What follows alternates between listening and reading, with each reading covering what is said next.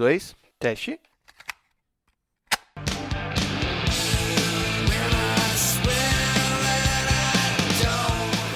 Boa.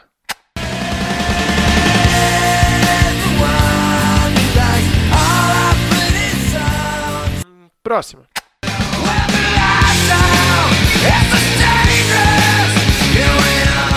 Tá, agora sim, vamos nessa.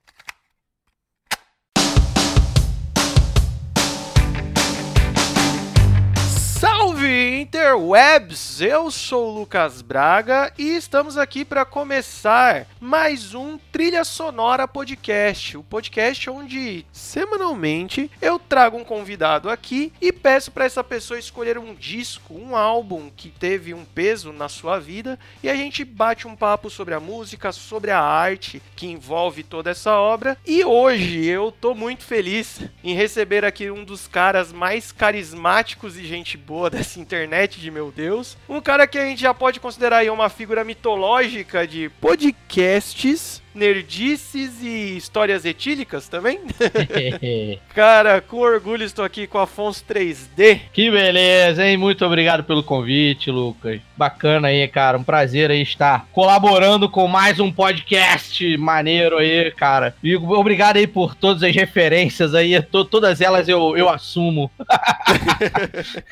Algumas delas não tem como negar, né, cara? Tá registrado. Se tá na internet é verdade, né? E tá na internet aí já, já há um, um, bom tempo, né, cara, até. É verdade, é verdade. Não tem muito como, como negar. Cara, qual disco você escolheu pra gente bater um papo aqui hoje? Cara, foi o Nevermind do Nirvana que quebrou paradigmas aí, cara, numa época que a gente, tá, a gente vinha dos anos 80 aí, né, com aquela roqueira boa que eu adoro, não tô falando, quando eu falo quebra de paradigma, né, de uma coisa ruim pra uma coisa boa, não. É só trazer um tipo de movimento novo, né, cara? Sim. Então o Nirvana, ele lançou, ele lançou o Bleach primeiro, que chegou a fazer um certo barulho ali no final dos anos 80, mas quando ele lançou o Nevermind, foi um, um absurdo de diferente de tudo. É, o Nirvana trouxe uma coisa que é engraçado numa das entrevistas, das primeiras entrevistas que eles deram sobre o Nevermind, a, o repórter da, da MTV gringa, né, da MTV americana, perguntou para eles, né, tá, mas o que que é o Nirvana, né, cara? O Nirvana é pop rock, é punk. E aí o Kurt fala, não necessariamente nessa mesma ordem, né? Não necessariamente nesse mesmo número de vezes que eu vou falar,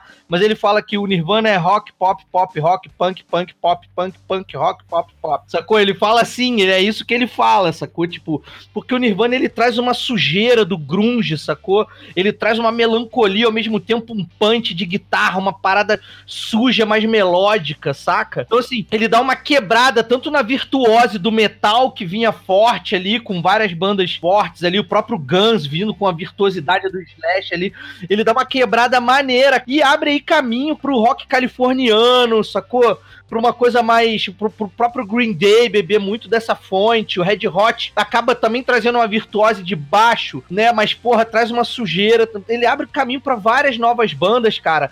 Inclusive pro hardcore melódico, que vem anos depois, sacou? Vem anos depois, mas vem bebendo pra cá. Essa galera do hardcore melódico bebeu muito do Nirvana, sacou? E ele joga na cena, na cena do, do rock mundial. Ele joga aí, cara, Nine Inch Nails junto. Sim. Vem pro Jam junto, sacou? Sonic Youth. Vem toda uma galera ali que, porra, brother, é, é, arrebentou, cara, no início dos anos 90 ali. Então, que puta disco. É assim, é uma, é uma parada mega referência e é muito triste ver, e eu, eu, se deixar eu falar de Nirvana, eu vou falar pra caralho que eu sou Nirvana maníaco. Tamo aqui pra isso.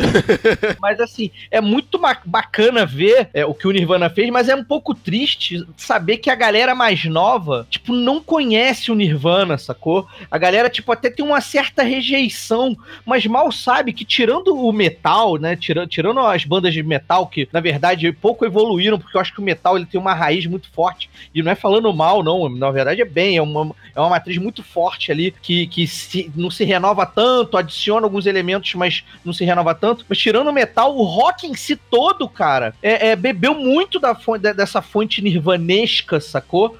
Do power accord mesmo, sacou? Daquelas quatro, três, quatro notas, mesmo simples, mas melódicas pra caralho. Então, tipo assim, tem muita gente nova que fala, ah, Nirvana é uma merda, ah, Nirvana, porque não conhece, cara, e não entende a importância que o Nirvana teve ali no, no, nessa revolução do rock ali no início dos anos 90. Ah, cara, eu concordo plenamente com tudo que você falou aqui, e assim, eu não sei se eu, eu vou falar uma parte que aí eu, aí eu também já acho, e aí você vê se você concorda mais ou menos. Eu acho que o Nirvana, aí, nessa época deles, né, entre o Bleach e o Inútero, né, que é o último disco deles, a gente tem essa obra-prima, que é o Nevermind, no meio. Ele, tipo, o, o, Nirvana em si, junto com algumas outras bandas, eu acho que mais, mas mais o Nirvana, no caso, ele conseguiu juntar exatamente o que você passou por cima aí, que no final dos anos 80, é, a gente tinha a, a galera do metal muito indo pro lado virtual virtuoso da coisa, né? A galera, tipo, fritação gigantesca e também, digamos que, entre aspas, vai ter gente que vai falar que isso não existe, vai ter gente que vai confirmar que existe, o final do punk, né? Então, tipo assim, você tá dos dois lados da balança, uma coisa extremamente, um estilo, né, que era o metal, extremamente virtuoso e trabalhado, e do outro lado o punk era uma coisa reta, simples e aí no meio se cria o Nirvana, né, quase. É, não, então, cara, o Nirvana ele deu um respiro para essa pegada punk, sacou? Só que assim, o punk em si ele é um pouco mais sujo e ele tem uma pegada muito mais politizada, né, cara? O punk tinha uma coisa muito da política, né? Então, assim, eu acho que é, os anos 80 serviram. Eu não digo que é, é, é, mataram o punk, eu acho que a transição, acho que deixou, porque o punk era um rock de protesto, né? Então, assim, nos anos 90 não tinha mais o que se protestar né? De, assim. Quase que não tinha, né? E eu acho que aí entrou um dos elementos do Nirvana que tem gente que vai falar depois que isso foi influência direto do emo e aí abre muita coisa, mas o negócio de tipo assim, você parar de falar tanto da política, como você comentou, né? De protestos e coisas do gênero, e começar a falar um pouco mais de, tipo, você mesmo, né, mano? Exatamente, é, exatamente. Não, e as mazelas do jovem, cara, tipo assim, brother, o, o Kurt, ele era uma catarse, sacou? Nossa, total. Pô, Polly Wanna Cracker, cara. Não, cara, é, é, não é um papagaio que é biscoito, sabe? Ele tá falando do, do usuário de droga ali. Ele tá falando, sabe? Tipo, que ele quer o crack, ele quer usar droga, sacou? Tipo, tem milhões de músicas ali fazendo referência à, à bad trip dele, sabe? E aqui eu não tô fazendo uma ode ao, ao a, a, depressão, nem nada disso. Mas é assim, é, o jovem sentia falta de alguém se comunicando com ele, sabe? Assim, eu vou fazer, eu tentar fazer uma comparação. E eu falo que eu vou tentar, porque é a primeira vez que eu faço isso. Mas eu vou tentar fazer uma comparação aqui do Nirvana pro que é o, o Shazam nos quadrinhos, sacou? Olha só que loucura isso, cara. Porque o Shazam tangibilizou é, numa, numa época onde é, os super-heróis eram muito altivos, né, cara? O Shazam ele tornou palpável pro jovem que lia quadrinho dele poder ser um super-herói também, sacou? Sim, se vê ali, né? É, se vê ali, sacou? Ele se vê, tipo, puta, olha só, o Shazam é um moleque de 15 anos, sacou? Que, porra, grita Shazam e vira um motherfucker gigante, enorme, cheio de poder. Por isso que o Shazam fez um sucesso absurdo quando ele foi lançado em, sei lá, 1900 lá vai fumaça, não me lembro exatamente agora a data. Depois ele sumiu, mas aí foi uma questão de, de, de, de contratual, deu um monte de merda de, de, em termos de contrato tal. Mas o Nirvana, ele fez isso, cara. Ele trouxe a rebeldia, não a rebeldia política, porque o, o, os pais dessas, desses jovens que foram os, os, rebeldes políticos, os anos 90 trouxeram uma coisa mais, mais tranquila em termos políticos para os Estados Unidos em si, né? Eu tô falando de uma política norte-americana, né? Porque é um cenário americano que a gente tá falando, né? Então, assim, trouxe uma calmaria política, então o jovem ficou. E o jovem, ele é revoltado por natureza, né? Ele é inflamado, ele precisa dessa coisa, né? O Nirvana trouxe aquela aproximação. Tipo, porra, cara, esse maluco tá cantando o que eu sinto. Esse maluco sofre o que eu sofro. Esse maluco, porra, me entende. Por isso que ele foi essa febre, essa loucura toda, sacou? E o, e o Nevermind traz isso. Depois o Nirvana ele vai cada vez mais se perdendo na, na depressão do próprio Kurt Cobain, entendeu? Se perdendo no sentido de que as músicas vão ficando muito mais pesadas, muito mais down. Mas é, o Nevermind, ele é, ele é o que o Nirvana se o Nirvana tivesse sido o Nevermind durante, sei lá, cinco anos posteriores, assim, talvez o Nirvana se perpetuasse até hoje. Mas o Nirvana, num patamar hoje em dia de, sei lá, de, sei lá, tipo, do Garrincha, sabe? Que foi um puta de um jogador, sacou? Tão bom quanto o Pelé, mas se fudeu porque morreu cedo, foram alcoólatras, sabe? O Nirvana, ele é o Shazam e o Garrincha, tá ligado? tipo... A definição do Nirvana é o Shazam com Garrincha. Muito boa. É, mas é, porque, cara, são duas coisas fodaças dentro dos seus nichos, sacou? Uhum. Mas que por ter acabado cedo, né, por conta de, de, de coisas a, é, além música, né, cara, é, hoje em dia não, não tem o lugar no, no, no, no hall da, da fama como merece. Ah, cara, e também assim, aí já falando sobre essa parte que você comentou sobre a galera mais nova não conhecer tanto, eu já não sei se eu me encaixo tanto na galera mais nova, porque eu sou de 94. Mas hoje em dia, uma pessoa de 94 eu já vou fazer 26 anos, então não sei se é tão mais novo ou não mais novo, mas no meu caso eu sempre tive envolvido com música, então para mim Nirvana é, é uma banda quase que obrigatória. Só que, cara, é, eu vendo o que você falando sobre a galera não ter essa, essa conexão, a galera até mais nova que eu não ter essa conexão com Nirvana, eu acho que muito bate pela o enfraquecimento do estilo do rock, né, meu? E aí começou a se diluir bastante coisa, né, cara? Porque vamos falar que sempre o rock sempre teve, rock e metal sempre teve um milhão de gêneros, né? Só que hoje em dia tem cada vez mais milhões de gêneros e cada vírgula que o cara coloca na música já é outra coisa, né? Exatamente, gêneros, subgêneros, sub-subgêneros e você acaba tipo que uma banda banda se enquadra em três gêneros, mas ao mesmo tempo em nenhum. E eu não sei se você concorda também, cara, mas eu, pelo menos eu vejo, e aqui dentro do, do cenário de São Paulo, não só no quesito ouvir e consumir música, mas eu vejo que também tem a galera muito da parte do tocar em si, que a galera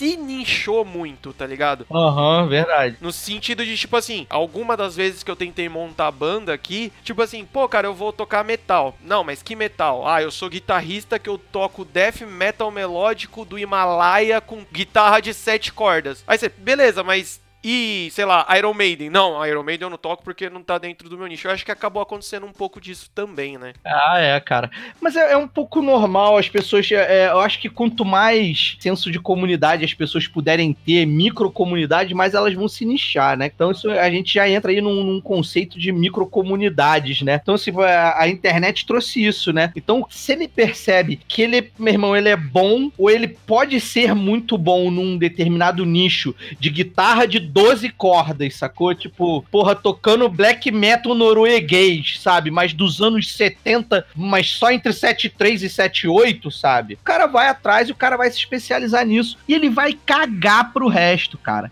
E ele não vai entender a importância que, sei lá, que o Iron Maiden teve nesse black metal, sacou? Específico que ele toca, sabe? Porque ele tá muito nichado ali. A gente tá cada vez mais absorvendo notícias novas e não olhando para trás, pro passado. Então, assim, é, um pouco culpa da internet, né? O velho aqui falando assim. Não, eu ia comentar isso também, né, meu? Porque é, é até um recado que eu vou deixar em todos os episódios desse podcast, porque a gente tá falando de um podcast feito em cima de um disco. E a galera perdeu isso de ouvir um disco todo, né? É verdade. A galera hoje ouve playlist ou, ou ouve só single ou coisa do gênero. E aí, meu, olha que negócio doido. Eu criei esse, esse podcast pra pensar nisso, pra conversar sobre isso, porque eu, pelo menos, acho que quando você pega um disco inteiro, você entende toda a obra e tudo que o cara tava passando ali. E Olha que bagulho doido. Foi a primeira vez eu me peguei. É a primeira vez que eu ouvi o Nevermind inteiro. Olha aí. Porque assim, eu tinha ouvido todas as músicas já, conheço todas as músicas, mas eu nunca tinha feito o que, assim, para quem nunca fez, eu acho que é uma experiência absurda, que é você, tipo, parar. Claro que hoje em dia é muito difícil separar uma hora e pouco, né? Que é o, o tempo de um disco, e ouvir ele inteiro, cara. É uma experiência muito doida, assim, porque você, você entende o contexto de tudo, né? Por que tal música tá em tal lugar, como que as coisas foram construídas, né? É isso aí, cara. Tipo, eu, eu acho acho que todo álbum conta uma história, né? Eu não sei, eu confesso que hoje em dia eu, eu meio que parei nos anos 90, assim, então tem muito pouca coisa de, de 2000 pra cá que eu realmente tenha tesão em escutar, assim. Faço a minha meia-culpa aqui de, de ser aquele velho chato, né? Não é nem chato, porque eu não sou chato com música. É só talvez um desinteresse por algum motivo que eu não sei explicar. Eu costumo falar com relação à música, um paralelo até com um livro, com aquela galera que não lê, sabe? A galera que fala, ah, eu não leio, eu não tenho costume de ler. Eu falo que eu acho acho que é só você não foi pego por, por aquilo, saca? De, tipo, a galera que não lê, né? Tipo, pô, mano, você só não bateu ainda com um livro que vai te prender e talvez possa acontecer isso também, cara. De, tipo, algum som mais novo né, de, da década de 10, da década de 20, né? É até para mim é maluco falar isso. é que nem você falou, mano, você só não se interessou ainda, mas coisa boa com certeza tem, porque, né, a gente vê que o, a indústria musical ela não morreu, né? Ela continuou. Mas enfim. É, pois é, cara. Mas assim, só, só para finalizar o meu pensamento, cara, tipo, eu tenho um, essa coisa do conceito, né, do, de que todo álbum conta uma história, né, cara? Eu tenho a impressão que eu deixei de escutar álbuns porque no final dos anos 90 pro início dos anos 2000, ele, isso perdeu um pouco a essência. Acho que a, a essência do álbum e contar uma história que eu digo, não é contar a história literalmente igual, sei lá, Scenes from a Memory do Dream Theater conta literalmente uma história, né, cara? E o Dream Theater fez um álbum que conta literalmente uma história. O show é uma história, tem um filminho feito, você vê o DVD, é maravilhoso, eu adoro. Amo esse DVD do Dream Theater. Mas o que eu digo de contar uma história é que assim, você entende o momento da banda, você entende que o estilo da música é aquilo, você entende o estilo da letra, que momento que o letrista fez, sacou? Só que quando você vai chegando mais para perto, mais pro final dos anos 90, pro início dos anos 2000, você começa a ter cada vez mais as bandas pré-fabricadas, né? Aquelas bandas que 80, 90% das músicas são de compositores, não da própria banda. Então, assim, longe de querer pagar de saudosista, ah, o rock não é mais o mesmo, não é isso não. Porque existem muitos compositores profissionais que não são de banda, existem muitos compositores bons, cara. Tá aí o Butch Walker, que agora tem carreira solo também, mas fez uma caralhada de música aí pelo mundo aí. O cara é um puta do compositor, sacou? Eu acho, cara, que talvez, para mim, eu, que, o que tem me, me feito perder o tesão de escutar álbuns inteiros é não reconhecer mais essa coisa do tipo, porra, sei lá, o, o, o Bon Jovi lançou um álbum novo, porra, e aí é, a fase dos caras é essa, então, pô, vou consumir aquilo. Hoje em dia a gente não vê mais tanto isso, sacou? É muita música, muita banda pré-fabricada, ou álbuns com, com muita parceria. A essência da banda em si você não vê mais tanto naquele álbum. Você vê numa música ou outra, mas não num álbum completo, entendeu? Eu vejo, pelo menos é a minha, é a minha, a minha visão, minha opinião de quem não acompanha 100% o mercado, tá? Assim, eu posso estar totalmente enganado e, e de alguma forma ter bandas que hoje em dia tenham, voltaram a, a, a ter a sua essência. Eu que deixei de acompanhar por, por conta ali de um período ali que a gente teve muito essa massificação de, de, de bandas sem uma identidade, entendeu? E isso tudo que você falou também, cara, a gente, querendo ou não, a gente passa pela forma de consumo de música, né? É, verdade. Que antes você tinha que ir numa loja, pegar seu dinheirinho contado ali, escolher um ou dois discos que você ficava, tipo, mó tempo matutando, que, tipo, você não ia dar tiro no escuro, né? aí você catava e ia escutar em casa, e aí depois do negócio das fitas, você até conseguia copiar uma coisa ou outra, mas digamos que música, de certa forma, era até finito, né? Você ouvia aquilo que você tinha, seus amigos ali, e o que a rádio tocava. É verdade. Hoje, cara. cara, eu, eu, eu, tenho certeza, a maioria dos seus ouvintes aí do podcast nunca teve que escutar uma fita cassete gravada da rádio onde a gente tentava cortar o comercial. Não sei nem se você, não sei quantos anos você tem. Cara, é, eu, eu que nem eu, eu, eu cheguei a comentar, eu tenho 26. É, tu não pegou isso. peguei por, por aonde eu morava e, tipo, demorou para chegar as coisas, tá ligado? De internet. Uhum. Ah, tá. Pode crer. Então, eu. É porque a minha mãe jogou fora essa raridade. Eu tinha uma fita que, tipo, no meio das músicas aparecia, sei lá, um mix 15 pra 7. Aí você, caralho, mano! É tipo isso, é. É, é cidade, a Rádio Rock. Exatamente. Aqui no Rio era direto, e porra. até hoje, na minha cabeça ainda, eu até falo pra minha mina, uma música que é muito forte para mim dessas gravações é a Like a Stone do Outslave. Pra mim, quando ela termina, cara, ela já emenda em When I Come Around do Green Day, porque era a minha playlist. maneiro, mas é maneiro, maneiro a ideia, maneiro pra caralho. Cara, deixa eu te fazer, eu deixei separado umas perguntas aqui que vão ser as perguntas padrões do podcast. Bora nessa. Cara, você já passou bastante, falou aqui bastante próximo dessa pergunta, mas você consegue explicar assim, quase que de bate pronto, o porquê que você escolheu escolheu esse disco? Eu fiquei em dúvida entre esse e o Inútero do Nirvana. São dois discos que eu gosto muito. Eu, se fosse uma, uma uh, se fosse escolha minha, pessoal, para eu escutar agora, nesse momento sozinho em casa, eu escutaria o Inútero. Mas como era uma coisa que eu quero tentar catequizar as pessoas. muito bom. Sacou?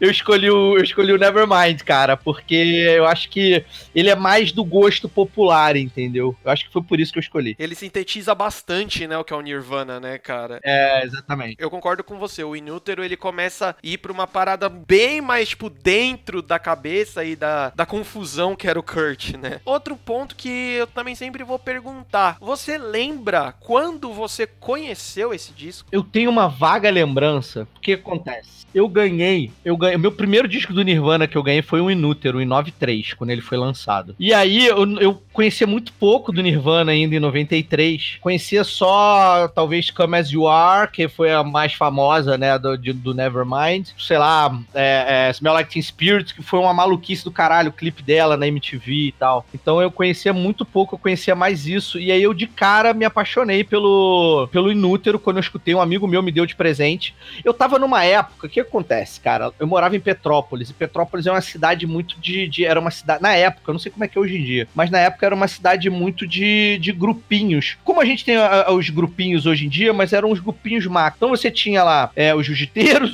você tinha os grunges, você tinha, é, é, sei lá, a galera do futebol, e tinha, sei lá, as patricinhas e os mauricinhos, tá? Era mais ou menos isso. E aí tinha a galera do gueto, que era a galera que morava mais afastada do centro de Petrópolis e tal. Que era... E aí o que acontecia? Eu tava na galera dos grunges. Por que, que eu tava na galera dos grunges? Porque os nerds não existiam nessa época. Ah, os nerds se escondiam nessa época ainda, né? Então a galera que eu mais me identifiquei foram que não era nem grunge, eram os roqueiros. Era, era, não era nem grunge, virou grunge depois do Nirvana. Então eu tava na galera dos roqueiros ali. Então, tipo, é, da galera do skate, do patins, eu andava de patins. Então, tipo, que era uma galera que se misturava. Lá em Petrópolis não tinha rixa de patins com, com skate, era, era a galera andava junto. Então, tipo. E aí eu comecei a andar de camisa xadrez, calça largona, corrente na carteira, não sei o quê. E aí, como eu andava nessa parada, um amigo meu, num aniversário meu, falou assim: Cara, o Afonso é, pô, é roqueiro, vai gostar desse CD, pô, lá comprou um Inútero pra mim. Que da hora, cara. É, foi. E aí, cara, eu escutei o Inútero e pelo Inútero eu conheci o, o, Nevermind, que tinha sido lançado há uh, dois anos antes, mas tinha chegado no Brasil um ano antes, só, em 92, que eu acho que chega no Brasil.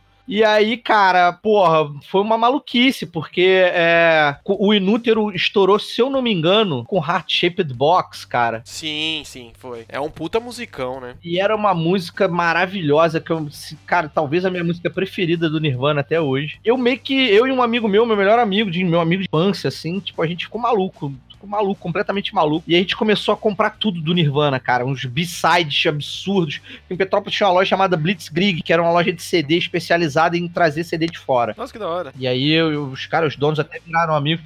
E aí eu comecei, cara, 94, 95, comecei a procurar. E aí, tipo, porra, veio, veio, veio a morte do, do, do Kurt em 94. É, aí veio o MTV Unplugged no final do ano. Aí depois veio o The Mud Banks from the Whisca, que era um lançamento de compilados com algumas inéditas também, tipo, aí vem Live at Reading, mais mais recente, 2009, não sei o quê. Então, tipo, cara, foi a, eu me alonguei, né? Mas eu conheci o Nirvana, conheci o Nirvana através do, do, do Inútero em 93, cara. Você falou aí rapidinho a linha, né, a linha temporal do, do Nirvana, e é engraçado porque a, a gente aqui no Brasil, né, a gente, eu, eu falo a gente porque eu sei o que aconteceu, porque eu tava nascendo nessa época. Chegou meio que tudo meio que em cima, né, cara? Cara. Tipo, o Inútero ele chegou forte no Brasil, mas o Nevermind não tinha feito tanto barulho ainda, né? Então meio que chegou quase que todo mundo junto, aí logo depois teve a morte do Kurt e foi aquele negócio doido, né, cara? É, pois é, cara. Foi, foi uma parada muito efêmera, assim, né? Foi uma coisa muito louca, assim. O, o Nevermind chegou a ganhar disco de platina aqui no Brasil, só não me lembro se foi em, em, em 91 mesmo ou se foi em 92, eu não me lembro. É, o Inútero não vendeu tão bem, mas vendeu, vendeu bastante bem, assim, tipo, tenho, tenho uma, uma, vaga lembrança de que vendeu bem. Mas o, o Unplugged, cara, porra, o Unplugged foi absurdo, brother. Assim, o Unplugged foi uma coisa de louco. Cara foi o que trouxe o Nirvana tardiamente pro, pro, pro, pro gosto da galera, entendeu? E arrebatou todo mundo, tipo, nasciam, nasciam fãs de Nirvana já órfãos de, de, de Nirvana, entendeu? Ah, sim, com certeza, com certeza. E, cara, eu, é, você falando aí, eu lembrei de uma coisa que talvez possa ter ajudado a galera um, um pouco mais nova ter até um pouco dessa cara virada pro Nirvana, que foi o raio do Hollywood Rock lá que o Kurt causou pra caralho por causa do João Gordo, né?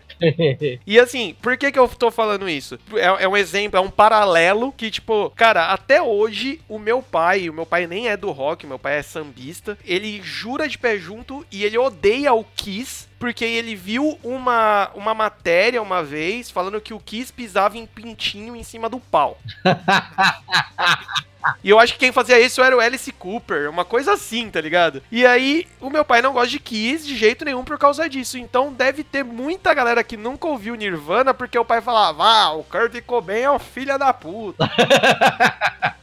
Zoou meu show. É possível, cara. É possível. O Kurt Cobain botou o saco pra fora na câmera, né, cara? Tipo... Digamos que o, o que, que o Kurt não fez, né? Mas Ele já tava, meu irmão, mais pra lá do que pra cá. Não, e aí juntou, né? Eu, eu, eu, eu li por cima que ainda o João Gordo que tava dando uma de guia turístico para eles aqui no Brasil. E aí ele foi e soltou pro Kurt que eles estavam fazendo um show que era patrocinado por uma marca de cigarro e tereréus. E aí deu, deu esse rolê. Foi mais ou menos isso mesmo história. Cara, a gente tá falando de um marco histórico que é o Nevermind, né, velho? Tipo, eu anotei aqui que, pra mim, pelo menos a, a, impressão que eu tenho é que ele não é só um, um grande disco da história do rock, mas um grande disco da história, ponto, né? Porque ele é muito grande. Sim, sim. Então a gente vamos passar rapidinho pra gente também não ficar um programa gigantesco, rapidinho pelas músicas, porque a gente tem músicas icônicas que abre o disco, por exemplo, a Smell Like Teen Spirit. Eu acho que tem nego até hoje que, se duvidar, não sabe o que é Nirvana, não sabe que essa música é do Nirvana. Não sabe nem que é a música é do Nirvana, né? Pode crer. Ouve esse riff de guitarra, que é uma coisa simples, que nem você falou, né, cara? Não tinha nada demais, é um power chordzinho pra lá e pra cá. E eu acho que, mano, essa música, não, não tô falando que é a melhor música do Nirvana, tipo, longe disso. Mas eu acho que é uma música que sintetiza, apresenta bem o Nirvana pra galera, né? Sim, com certeza. Com certeza, com certeza. Ela é porrada, ela é, tipo, ela é empolgante, ela, ela cara, ela traz a energia do que era o Nirvana, cara, com a bateria do. do, do... Porque muita gente não sabe que o Dave Grohl era baterista do, do, do, do Nirvana, né? A, a galera tem essa, tem essa. esse déficit aí, né, no meio da história da coisa. Traz aquela energia absurda, sabe? Tipo, era um power trio muito poderoso, cara, assim, que enchia a música, sabe? Você, tipo assim, você não sentia falta de nada ali, sacou? Porque o Kurt conseguia, naquela sujeira daquela guitarra desafinada, só ele conseguia tocar, conseguia fazer com que a música ficasse cheia. E uma cozinha maravilhosa, cara, um baixo com bateria ali, o Chris Novoselic e o Dave Grohl ali, cara, assim, entros... por mega entrosados, se entendendo pra cacete, sabe? É uma catarse, brother. Escutar Nirvana é uma catarse, brother. Esse catarse aqui que você acabou de colocar é uma coisa que eu tinha anotado aqui, que é isso mesmo, é uma catarse. E outra coisa que você falou, cara, que eu também deixei anotado aqui, que eu queria deixar claro do Nirvana, é o quão maluco você ouve um power trio, três pessoas tocando, e a música tem um volume, e eu não tô falando volume de altura, eu tô falando volume espacial. É, exatamente. Ela era completa, cara, eram três caras só, mas você não sente aquele vazio, sabe? Zero. A bateria não para um minuto, cara. A bateria não, não tem uma quebrada assim. Sabe? A bateria direto é uma porradaria direto, o baixo, o baixo modulado, meu irmão. Um, um, um, porra, um baixão cheio de efeito também, sabe? Uma guitarra suja. Porra, eu tô, eu tô aqui, cara, tipo, batendo o pé só lembrando das músicas, assim, sacou? E ó, eu vou falar aí, temos a, o, o, começo do disco é Like Teen Spirit e In Bloom, né? Que são duas músicas que ela, ela chega assim e fala assim, ó, esse menino chama Dave Grohl, sabe tocar bateria pra caralho. Cara, eu não sei você e eu não sei quem tá ouvindo aí se vão querer me pegar na rua, mas eu até gosto de Foo Fighters, mas cara, pra mim o Dave Grohl tem as pessoas elas nascem para fazer alguma coisa. O Dave Grohl nasceu para tocar bateria, cara. É isso aí, também acho. Mas assim, ele não que ele toque, não que ele toque mal. Não. Cante e tal, não, longe disso, ele é muito bom em tudo que ele faz. Só que cara, ele tocando bateria é uma coisa indecente. E eu não sei se você sabe, mas é obviamente, provavelmente você sabe, mas talvez o ouvinte não saiba. Ele, to ele toca bateria em algumas músicas do Queen of the Stone Age e o baterista dele é o o antigo baterista da Alanis, que ele que treinou e depois pegou e roubou da Alanis, cara. Que também toca pra caralho, né, mano? Toca pra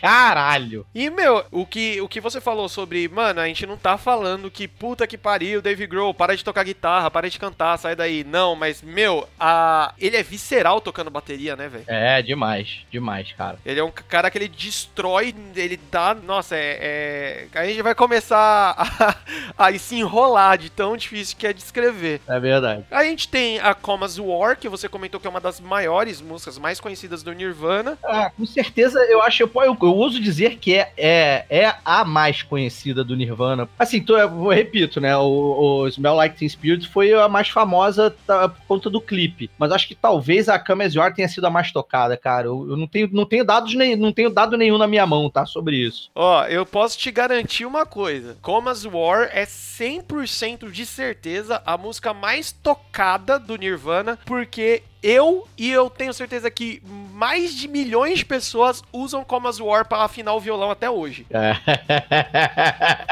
Aquele riffzinho, meu, você você tem uma corda afinada, é, já era. Você afina tudo o resto. Cara, não vamos ficar também falando de absolutamente uh, as músicas aqui, que nem eu falei, né? Senão vai ficar muito gigante. É, você tem Breed ali, depois você tem a Lithium, que também é uma música incrível também. Eu amo Lithium. Polly é um clássico que tô, acho que acho que Polly tem, acho que Polly só não tem Polly no incest, no não, no Incesticide tem no Polly, acho que só não tem no Inútero, mas acho que tem no resto acho que tem todos os outros Polly.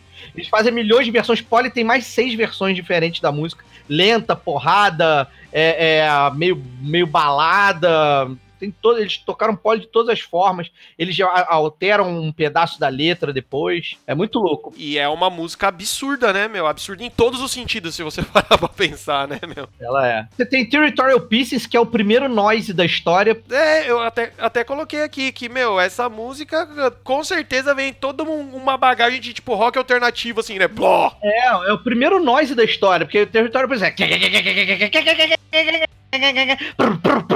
é nada com nada. E uma letra mais absurda ainda. When I was an alien, uh, cultures were, weren't opinions. Gonna find a way, find a way. Sei lá, nem me lembro direito. Acho que talvez a, a música é algum, alguma coisa nesse sentido. É o primeiro noise. Cara, sempre, desculpa, eu vou, passar por todo, mas é porque assim, Drainil, cara, é uma. Porra, Drainil é, é, ela tem milhões, ela tem três versões. A versão do, do Mudbanks from the Whisky, pra mim, é a melhor. Recomendo aí Drainil do Mudbanks from, uh, Mudbanks from the Whisky, que é o último CD lançado antes dos anos 2000, né? De 96, se não me engano. E aí você tem Lounge Act, que é uma música mais ou menos. Stay Away, é, é, é ela, é, ela, é, ela é muito nirvana demais, assim, Stay Away, porque ela tem outras músicas que são meio parecidas. É, On a Plane é uma, é uma balada muito muito parecida com Something in the Way, e tem Endless Nameless, que também não é porra nenhuma, mas que é, é, é, é mostra que eles estavam ali, meu irmão, tentando, tentando é, é, acertar um tom e chegar numa coisa ali que no final ele chuta o balde e fala, cara, o Nirvana é tudo, Nirvana é pop, rock, punk, punk, rock, pop, rock, punk, rock, pop, pop, sacou? Então, o, o Nevermind, ele conta uma história, porque eles, eles têm a porrada, eles têm o noise, eles têm um, uma, uma balada melancólica, e eles têm, tipo, porra, uma, uma música que meu irmão, é, é, é, porrada pra caralho, sacou? E eles ainda botam ela em algumas, em alguma, em algumas versões de, de CD. Eles botam é, é, Endless Nameless. Escondida, né? Escondida, sei lá quantos minutos depois da última, sacou? Então é como se você ficasse escutando a, a 13 terceira música, tipo, ela começar, sei lá, 6, 7 minutos depois do, do, do, negócio. É um negócio, é um, é um negócio maluco. Cara, eu já. Você fez a melhor. o melhor resumo do disco possível possível e imaginável. E assim, pra gente também já começar aí pros finalmente do, do episódio, cara, qual que é, assim, você já falou, a gente já falou bastante disso, mas vamos, entre aspas, colocar um ponto final mesmo. Qual que são as suas impressões desse disco, cara? Tipo, o resumão que você faria de do Nevermind. Então, o Nevermind, ele, ele, ele é o cartão de visitas do Nirvana, né? Ele é literalmente o cartão de visitas. Não tem como você apresentar o Nirvana pra. pra... Cara, querer inventar moda incomodem apresentar o Nirvana por outro disco, por outras canções que não sejam as canções do Nevermind, é, eu acho que é, é, não fazer com que a pessoa que você quer mostrar o Nirvana entenda o que é realmente Nirvana. Então, assim, ele é, ele além de ser um cartão de visitas perfeito para uma banda que quebrou paradigmas no início dos anos 90, ele é a maior influência para todas as bandas que vieram depois do Nirvana, porque tirando bandas de metal, assim, ele é a maior influência em termos de música para as bandas, cara. Pensa aí, o próprio Audioslave, é, o Silverchair, o Green Day. Sim, Green Day bebeu muito disso. Porra, o próprio Red Hot tem, tem bebeu dessa fonte do grunge também, entendeu? Você pode ter certeza que você vai achar entrevista de todos esses vocalistas famosos aí dessa época aí, entre 94 e 2000 ali, todos eles vão falar que de alguma forma beberam do, beberam do Nirvana. Então, cara, o Nirvana ele veio realmente para influenciar uma geração, cara. O Nevermind influenciou uma geração de rock inteira, tanto, no, tanto nos Estados Unidos como no mundo inteiro, cara. Assim, foi é, é absurdo, é absurdo a influência que esse disco teve no rock mundial. Complementando aí esse, esse pensamento, é basicamente aquilo que você comentou sobre as músicas, né? É, eles mostraram que, tipo assim, que ainda tinha nessa época muito da galera do metal, que era aquele esquema. Cara, você pode fazer um disco com músicas, entre aspas, diferente dentro do seu estilo, né? Você não precisa ter aquela formulinha de tipo, ah, vai começar, vai ter uma intro, vai ter guitarra, vai ter solo, vai ter refrão e tal. É,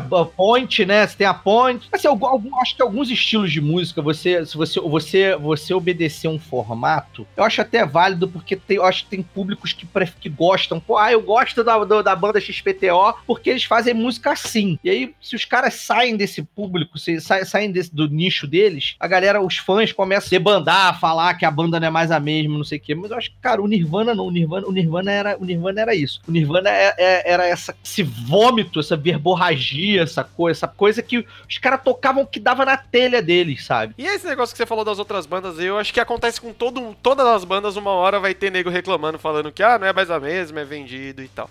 é, com certeza. Cara, muito, muito obrigado por esse podcast, por, por ter participado aqui. Cara, eu nem, sinceramente, não imaginava que ficaria tão legal dessa forma, tá ligado? Eu pensei em uma coisa muito mais engessada e saiu muito mais tranquilo e muito mais autêntico da forma que eu imaginava que você é e da forma que esse disco merece, cara. Muito obrigado mesmo. Bom, velho. Que bom. Obrigado aí pelo convite aí, Lucas. Espero que esse podcast faça sucesso. Vou ajudar aí na divulgação quando ele sair, cara. Cara, muito obrigado. E antes de você sair aí, cara, divulga aí os seus projetos. Tem um programa toda terça, toda terça noite, toda terça às 10 horas da noite, na Rádio Mix no Rio, mas ela passa no YouTube também, a gente entra ao vivo no YouTube também, toda terça às 10 horas da noite. É a YouTube Mix Rio FM. Tem também o Dado de 3, que a gente tá em intertemporada, estamos gravando os novos episódios aí, vai ser uma aventura de RPG enorme que a gente tá gravando aí. É um podcast de RPG, Dado de 3. Se você ainda não conhece, vai lá, corre lá, todos os agregadores, dita Dado de 3, você vai ver aí os nossos primeiros cinco programas programas. Cara, é no dado de 3 que vocês usam aquela mesona com, com a TV, é, né? É, é, isso aí. Nossa, aquilo lá é o sonho de consumo de qualquer pessoa que joga RPG. É muito maneiro, é muito legal, cara. É muito legal. Toda quinta-feira a gente grava uma, a gente grava uma aventura. Então, assim, é muito maneiro. E, cara, e Afonso 3D, cara. Arroba Afonso 3D em todas as redes sociais, é a mesma coisa. Afonso número 3 é letra D. Me sigam aí e acompanhem todas as minhas produções de conteúdo aí, que tô sempre inventando. Tô streamando, resolvi virar streamer agora também. Então, ó, tô streamando jogos aí de tiro. Vou com começar a comprar uns jogos de terror aí. A galera tá pedindo pra streamar jogo de terror. Eita, rapaz, aí, aí é complicado, hein? Que, aí não tem nem o que Não tem como editar, né? Os cagaços que você vai tomar. É. Mas é isso aí, cara. Muito obrigado por, por ter cedido esse tempo aí pra mim, por esse papo que foi muito legal, cara. Muito obrigado mesmo. Tamo junto aí, cara. Abração. Então é isso, galera. Espero que todo mundo tenha gostado desse papo maluco aqui e extremamente divertido que a gente teve com com Afonso 3D. Não se esqueça de nos seguir lá no Spotify e no Instagram. É só procurar por Trilha Sonora Podcast. Dá essa força aí pra gente, a gente se vê e tchau!